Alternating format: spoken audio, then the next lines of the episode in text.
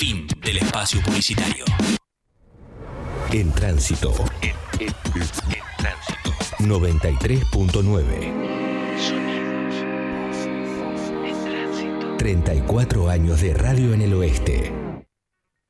Para llegar acá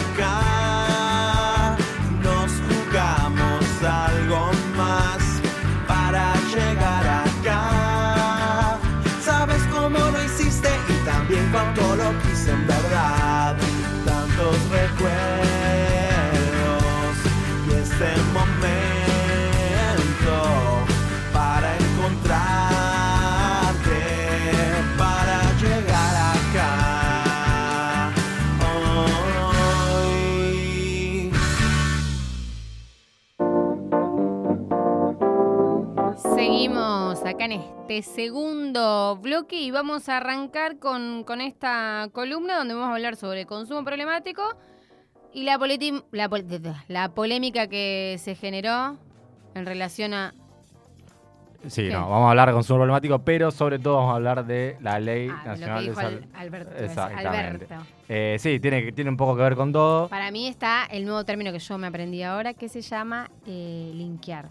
Está linkeado, sí, muy ¿Viste? bien, excelente. Soy. Vamos a hablar de eh, salud mental porque el gobierno presentó eh, un, un programa, una estrategia nacional de salud mental.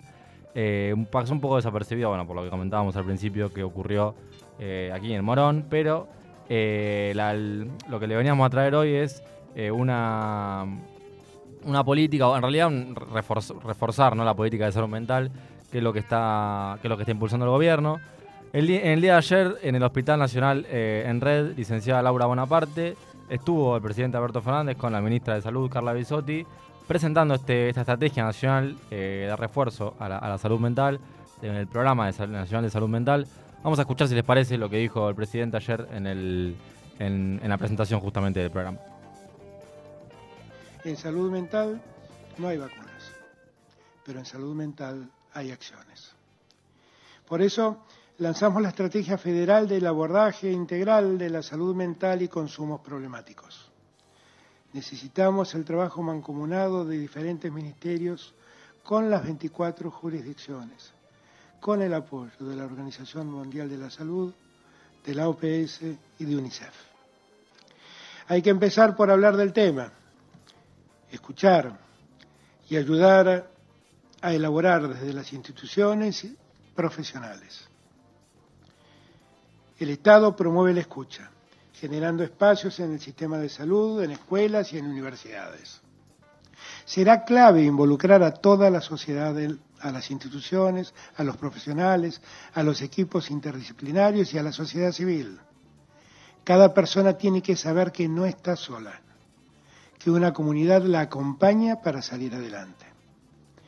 Vamos a cuidar la salud mental desde una perspectiva de derechos, libre de violencias y desde el respeto a las diversidades. Ahí escuchábamos a Alberto con este programa nuevo lanzando. Yo creo que, digo, como para abrir mi, debate, es una, discu- una discusión que se viene teniendo hace un tiempo. Un poco lo trae la pandemia con todo este tema de, bueno, qué va a pasar, todo lo que significó la salud mental durante estos dos años y lo que sigue significando para mí también todavía. Pero además también pensar, una vuelta leía una, una nota que estoy casi segura que era de Sudestada, donde manifestaba que se necesitan, no sé, digamos, hay un psicólogo o psicóloga cada, no sé, 150, 200, 300 posibles pacientes.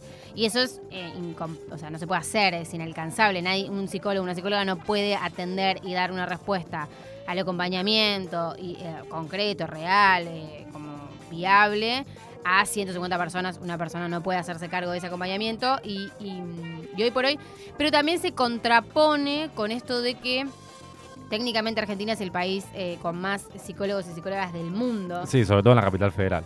Están como muy, muy concentrados en eso y entonces evidentemente Yo lo que pienso con eso es que es interesante que el Estado, en este caso, pensando en una política pública desde, Nación, se pongan a debatir este tema porque no es que faltan profesionales o no, no, no, no es que está faltando la persona capacitada para llevar adelante esa tarea, sino que evidentemente o están destinados solamente a trabajos eh, en el ámbito privado, de consultorio y demás, y no eh, eh, trabajando en espacios públicos donde, por ejemplo, las direcciones de niñez, los, cen- los centros educativos, los, eh, no sé, los, por ejemplo, los espacios donde los niños y niñas están, eh, los manda la justicia porque por alguna situación tienen que separarse de la familia por un tiempo. Digo, todos esos espacios hoy no están desbordando de psicólogos, psicólogas que puedan llevar adelante el- la contención que esta población necesita y evidentemente están, están en otro lado, no sé. Sí, bueno, ahí en el audio que escuchábamos era un poco el mensaje general, ¿no? El mensaje más político del presidente.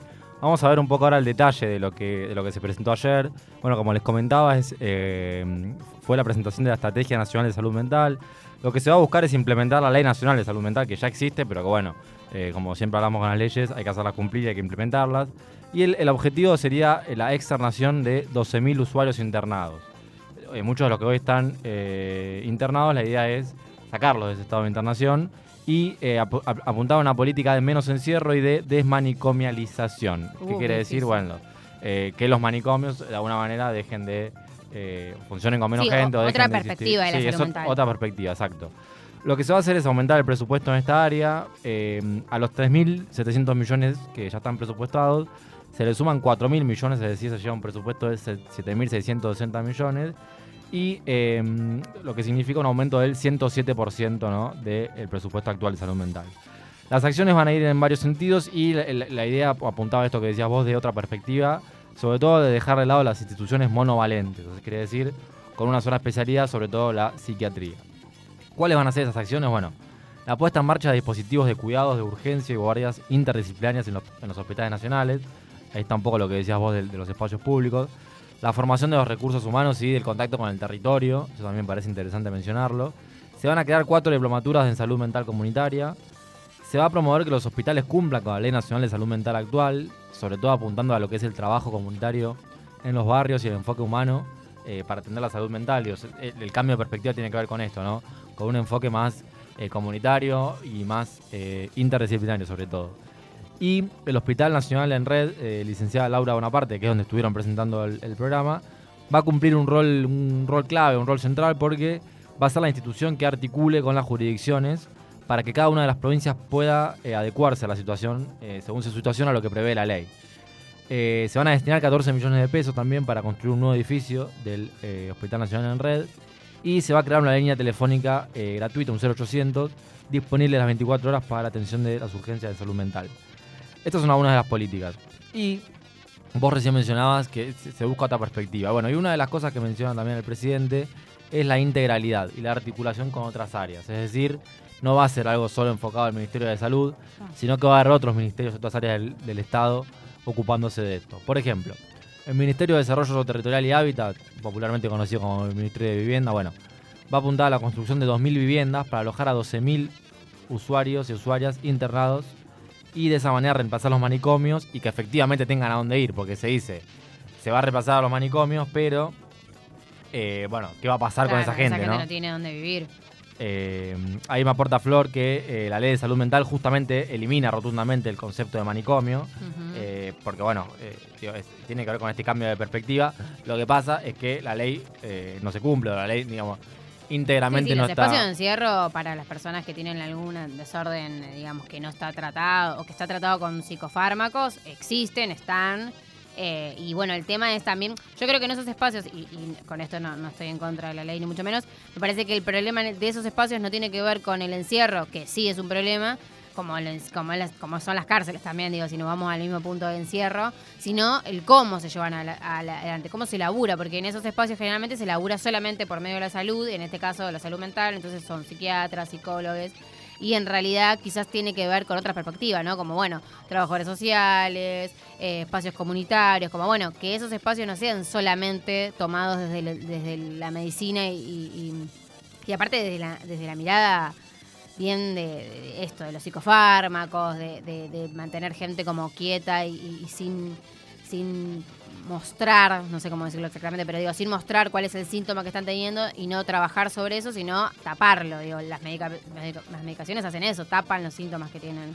Sí, las si- personas. siguiendo un poco con los ministerios y con las áreas que también van a intervenir, el, el Ministerio de Desarrollo Productivo eh, y los Ministerios de Trabajo van a buscar eh, bueno, fortalecer la inserción Claro. laboral de esas personas.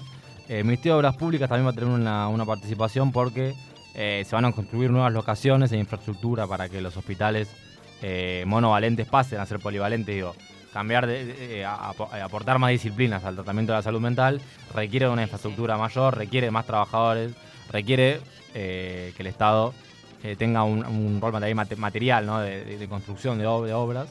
Educación también va a intervenir con capa- capacitaciones en todos los niveles y también buscando acercar de alguna manera la problemática a la sociedad civil. El Ministerio de Ciencia y Tecnología junto con el CONICET van a aportar, eh, van a realizar un relevamiento de investigaciones que se realizaron sobre la salud mental en la pandemia para justamente proponer políticas eh, sobre el tema. Y bueno, el Ministerio de Cultura también va eh, a promover las obras de teatro para ayudar a concientizar sobre este tema. Me parece que es una, una política bastante importante, sobre todo por la cantidad de plata que se está destinando, porque se está, estamos hablando de un aumento de, recién lo decíamos, 107% ¿no? del presupuesto actual de salud mental. Eh, me parece interesante que se ponga el eje en esto, que la política que se aborde sea realmente eh, tomada en serio y que cuando hablamos de algo in- interdisciplinario, eh, bueno, todas las áreas realmente tengan una participación. Y es esto, no cambiar el enfoque de la salud mental. Recién decíamos, el, concepto de manicomio, el concepto de, de ese tipo de definición ya no existe más. La Ley Nacional de Salud Mental elimina ese concepto, pero bueno, hay que hacer que, eh, Sí, que, la ley, digamos, se adecue también y que la ley eh, se cumpla. Me parece interesante también lo de la- las provincias, ¿no? Digo, no todas las provincias son iguales, eh, la- las realidades son muy distintas, por eso me parece interesante que, que el Estado esté bien, bueno, ayudando a, intervenir en el que se en que se cumpla, ¿no? Digamos, de, de todas las provincias y en que cada provincia pueda adaptarse. Así que nada, vamos a ver cómo se desarrolla. Eh, esto, mayor parte de la información fue una nota que salió en página 12. Escúchame, y esto, Sí. esto todos estos, estos planes o estas ideas que, que- que dijo Alberto y que con estas articulaciones con otros ministerios, ¿hay como un plan de laburo como para ir avanzando? ¿O es, bueno, hoy arranca con esto y a poquito vamos a ir avanzando sin, sin que nosotros o no esté plasmado en algún lado cómo, cómo va a ser el seguimiento de esto? No, esto es lo que se presentó es un plan federal. Entiendo Ah. yo que va a ser una política que se va a ir laburando a mediano y largo plazo. Obviamente eh, no hay, digamos, eh, plazos concretos por una cuestión de que, eh, digamos, estas cosas no es que se anuncia, bueno, vamos a construir un hospital y en dos meses, no. Claro. Hay un presupuesto destinado, eh, pero bueno, el, objetivo me parece que es eh, que se implemente de manera plena la ley de salud mental. ¿no? Que, que- que el- que haya una real ejecución, eh, implementación de esa ley. Eh, porque bueno, la verdad es que eh, es una ley interesante que mencionábamos, ¿no? El eje de la ley es la desmanicomialización. Eh, o sea que personas con, con padecimientos mentales deban ser tratadas en hospitales comunes y que las internaciones deben ser breves y notificadas al juez. Pero bueno, eh, la Sí, verdad que la ley y se, pro- y la se clave promulgó. para mí eh, es lo de esto de ser eh, laburo interdisciplinario Sí. con otras áreas que no sea solamente salud la que intervenga. Porque también pensar que una persona que hoy está en un contexto de encierro de un espacio de estas características, eh, su vida se termina ahí y ya, no digo, poder conectar con otros eh, con otras herramientas para esa persona va a ser muy Sí, piola. pensemos que la ley se promulgó en el año 2010, en diciembre de 2010, ya tiene ya unos cuantos años, eh, y, y no- y no han habido, digamos, eh, Grandes cambios. grandes cambios, y no, y sobre todo la pandemia que creo que afectó al tema. Eh, se habló mucho de salud mental en la pandemia, a, a mi modo de ver, se lo tomó desde una perspectiva muy individual o muy eh, liberal, de, Claro, bueno, sí. no, Hasta te diría en chiste un poco Sí, por momentos. por- pero bueno, creo que este plan es un plan integral que tiene un, un presupuesto destinado y bueno, veremos cómo se desarrolla, pero bueno, los plazos van a ser de, a partir de ahora el gobierno va a des- destinar tanta plata a la salud mental y veremos, eh, digamos, qué, qué plazos se toman. ¿no? Bueno, me gusta, me gusta. Muchísimas gracias. Vamos a una pausa y enseguida volvemos. En tránsito. En tránsito.